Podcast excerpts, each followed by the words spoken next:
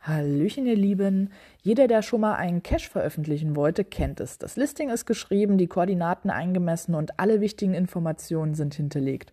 Und nun wird das Ganze eingereicht. Doch nun fragen sich vielleicht Cache-Neulinge, ja, was passiert denn dann? Darüber hat das Headquarter in einem der letzten Blogbeiträge drei mögliche Szenarien niedergeschrieben. Szenario 1, dein Geocache wird veröffentlicht. Wenn du die Richtlinien beachtet hast und deinen Geocache und sein Versteck aufmerksam ausgewählt hast, dann ist es gut möglich, dass der Reviewer keine Rückfragen oder Rückmeldungen hat. Er oder sie wird den Geocache nach der Überprüfung direkt veröffentlichen.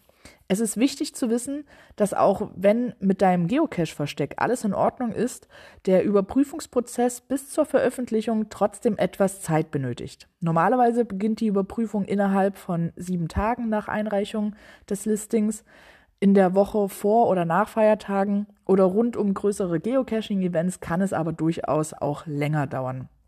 Szenario 2 wäre, dein Reviewer benötigt weitere Informationen und Szenario 3, etwas muss geändert werden. Was genau ihr bei diesen beiden Szenarien noch beachten müsst und welche Tipps und Tricks es da gibt, findet ihr im Blog. Den Link habe ich euch wie immer in die Infobox gepackt. Und ja, nun viel Spaß beim Cash basteln und einreichen und bis bald im Wald.